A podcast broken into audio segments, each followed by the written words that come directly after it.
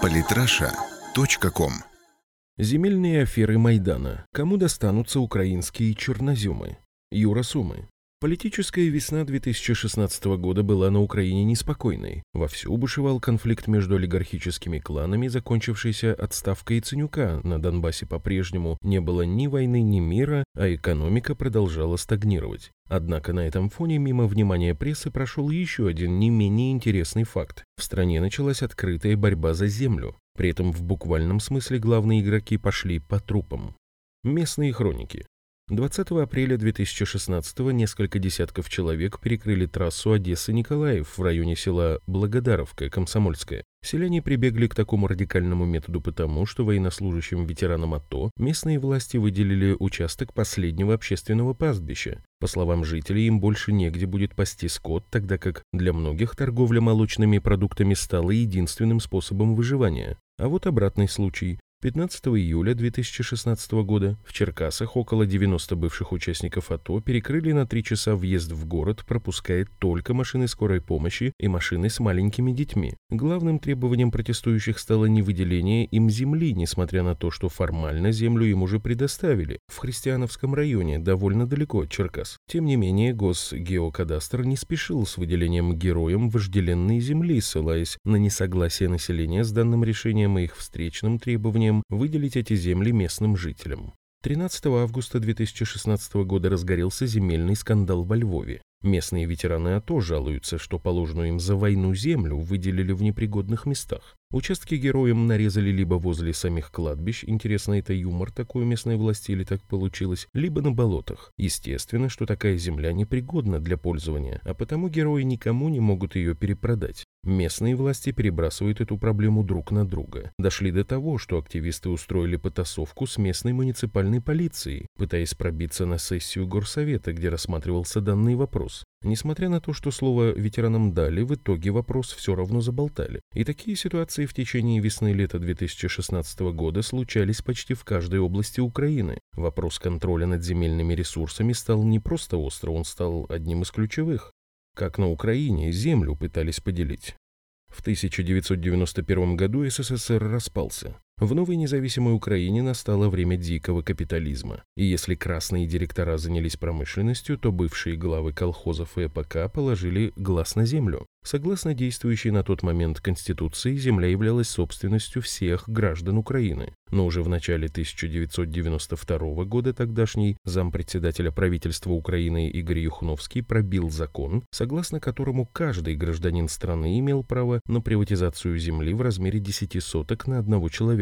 Вроде все по справедливости. Однако следом был издан еще один подзаконный акт, согласно которому многочисленные ветеранские и благотворительные организации имели льготу, кроме положенных 10 соток, еще 20 на каждого члена. Этой лазейкой с 1994 по 2004 годы сполна воспользовались новые помещики, политическим лидером которых был глава СПУ и спикер ВРУ Александр Мороз. По цене 50-100 гривен за сотку земля скупалась тысячами гектаров. Строивший систему под себя второй президент Украины Леонид Кучма не желал отдавать контроль над столь лакомым куском кому бы то ни было, и начался конфликт. Это окончательно разозлило Кучму, но с реакцией он опоздал. В 2001 году США приняли решение сменить на Украине действующую власть, что привело в 2004 году к первому Майдану. Сменивший Леонида Кучму Виктор Ющенко поначалу не особо лез в это дело, отдав его на откуп Юлии Тимошенко. И Юля взялась за дело с энтузиазмом. Халява, халява, взять, взять. Правда, ее азарт немного сбили парламентские кризисы 2006-2007 годов, но уже в начале 2008 ей удалось подписать соглашение с Мировым банком об особенностях аренды земли и таким образом перетянуть на себя от мороза часть новых латифундистов типа Богдана Губского. Цель соглашения – создание нового единого кадастра земли с последующей ее арендой нужным людям как внутри страны, так и за рубежом. Выделенные на это деньги, как и положено, распилили, а создание самого кадастра затянули. Уже готовые акты на новых землевладельцев никак не могли к ним попасть из-за элементарной грызни внутри оранжевой команды. Ющенко в тот момент уже окончательно рассорился с Тимошенко и начал тормозить все ее инициативы. Многие акты так и остались висеть в воздухе с правовой точки зрения, хотя деньги за них были кому надо уже заплачены. Новый проамериканский президент Виктор Янукович в 2010 году дал очередное задание – навести в этом деле хоть какой-то порядок. Было сделано некое подобие карты земельных ресурсов Украины, но раздербанить ее не успели, потому что грянул Майдан. Грабь награбленная.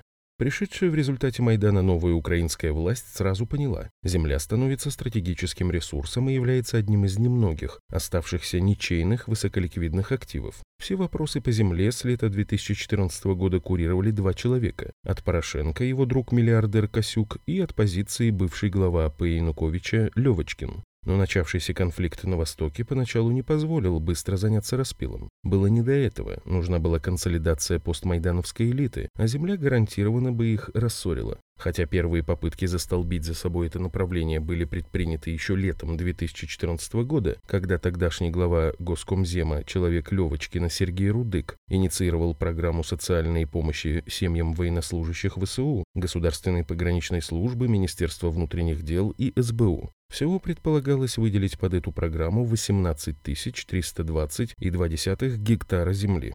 Самого поручения, правда, в открытом доступе не было, и понятно почему. Под этим благовидным предлогом элитами начался новый деребан земли, в том числе и поэтому в так называемую зону АТО тогда активно поехало столько чиновников и прочих должностных лиц Украины. 20 августа 2014 этот процесс был поставлен на поток постановлением Кабинета министров Украины о социальных гарантиях участников АТО, согласно которому каждый гражданин Украины, имевший соответствующий статус, мог получить для ведения личного сельского хозяйства до 2 гектаров земли, для строительства поселкам 15 соток и для города до 12 соток, для огородничества от 10 до 12. Конкретная реализация этого постановления ложилась на местные органы власти, и тут начались проблемы. Все дело в том, что под шумок этого благого дела Порошенко и Левочкин планировали взять в аренду до полутора миллионов гектар лучшей земли. Но этому воспротивился игрок номер два на Украине Игорь Коломойский. Именно его ребята выкрали летом 2014 главу Госкомзема Сергея Рудыка и его зама Вадима Чувпила. Как сказал тогда замглавы Днепропетровской ОГА Борис Филатов, Оба приехали в область для проведения земельных махинаций. По словам помощницы Рудыка, его выкрали не инопланетяне и не зеленые человечки, а люди, похожие на представителей правого сектора, запрещенная на территории России террористическая организация, которую уже тогда ассоциировали с Коломойским. Сразу же после этого почти во всех западных и центральных областях патриоты-правосеки принялись яро противодействовать земельной реформе, не без поддержки части местных элит, которым это тоже откровенно не нравилось. Для противодействия незваным гостям из Киева начали срочно создаваться местные отряды самообороны. Они реально были таковыми, только создавались не для противодействия России и сепаратизму, а Киеву. Знали об этом только избранные, а для массовки русская угроза была просто удобным предлогом. И только общая победа Порошенко над Коломойским при прямой помощи США заставила последнего отступить. Но за помощь президенту пришлось заплатить. Он пообещал, что часть украинской земли достанется правильным людям из-за океана. Великая аграрная держава. Когда 24 февраля 2016 года посол США на Украине Джеффри Пайт на церемонии подписания соглашения о привлечении инвестиций на строительство зернового терминала в порту Южный сделал заявление, что Украина имеет все шансы стать великой аграрной сверхдержавой, он знал, о чем говорит. Вот что писал мне по этому поводу один человек, участвующий, так сказать, напрямую в этом процессе. «Привет, ну что я тебе могу сказать? Весело. В январе наши, имеется в виду Порошенко, договорились с американцами о новой приватизации земли. Будет приватизировано приблизительно миллион сто тысяч гектаров. Курировать это дело будет Гройсман через структуру Подолье и аффилированные с ней прокладки. Всего до конца лета им должно отойти около 600 тысяч гектаров земли. Заниматься этим будут активно с весны. Глава Госкомзема Мартынюк уже в курсе, но чтобы все шло как надо, ему будет назначен смотрящий от Каноненко, сын одного из шишек СБУ. Там очень интересная схема. Дело в том, что числится, к примеру, на балансе области 300 тысяч гектаров. Формально на все есть земельные акты, но нюанс в том, что на большую половину они пустые. То есть акты есть, а собственника еще нет. Реально там только 25% актов на землю имеют собственники. Используя эту дуру, наши быстренько подберут ее под себя. А если не хватит, помогут обанкротить пару холдингов. Ну, тех, кто не с нами. Мрия первый на очереди. Справка. Крупнейший арк-холдинг МРИА, принадлежавший семье Гуд, в данный момент проходит процедуру банкротства. Кредиторам уже передан земельный банк на 220 тысяч гектар земли, 8 элеваторов и 5 зернохранилищ общей мощностью 615 тысяч тонн. Американцы под это дело дали финансовые гарантии, так что в этом вопросе пока все хорошо. Так, подожди, спрашиваю я, а землю оттоком? Им же надо выделить, согласно закону, почти 30 тысяч гектаров. А что оттоки? Их кинут в большинстве своем. Много их слишком, уже за миллион. Тем более люди на местах категорически против отдавать хоть что-то нормальное. Поэтому у них будут проблемы. Будут находить всякие формальные отмазки. Но чтобы не бузили, главным там дадут пару кусков и все. Пусть даже не надеются, нет для них земли. Подводим итоги.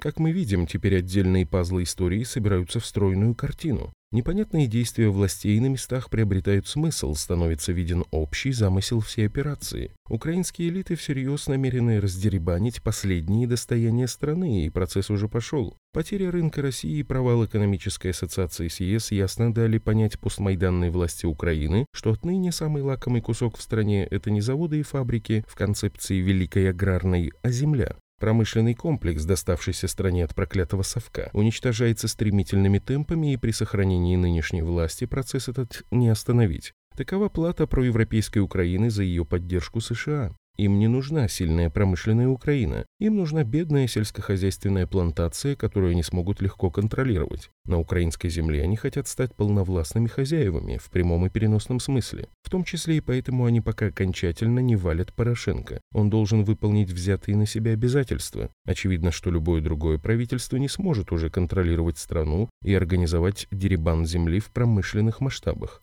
А потому а вешать мы будем потом, как говорил нынешний мэр Днепра Борис Филатов. Но земля очень больной вопрос для Украины на протяжении всей ее истории. Тут уже население местной элиты может и не сдержаться, но это уже как карта ляжет. Постскриптум. Акидалова так называемых участников АТО показательно. Мавр сделал свое дело. Мавр может быть свободен. Без земли, естественно. Подписывайтесь на наш канал в Телеграм. Самые интересные статьи о политике и не только – Читайте и слушайте каждый день на сайте polytrasha.com.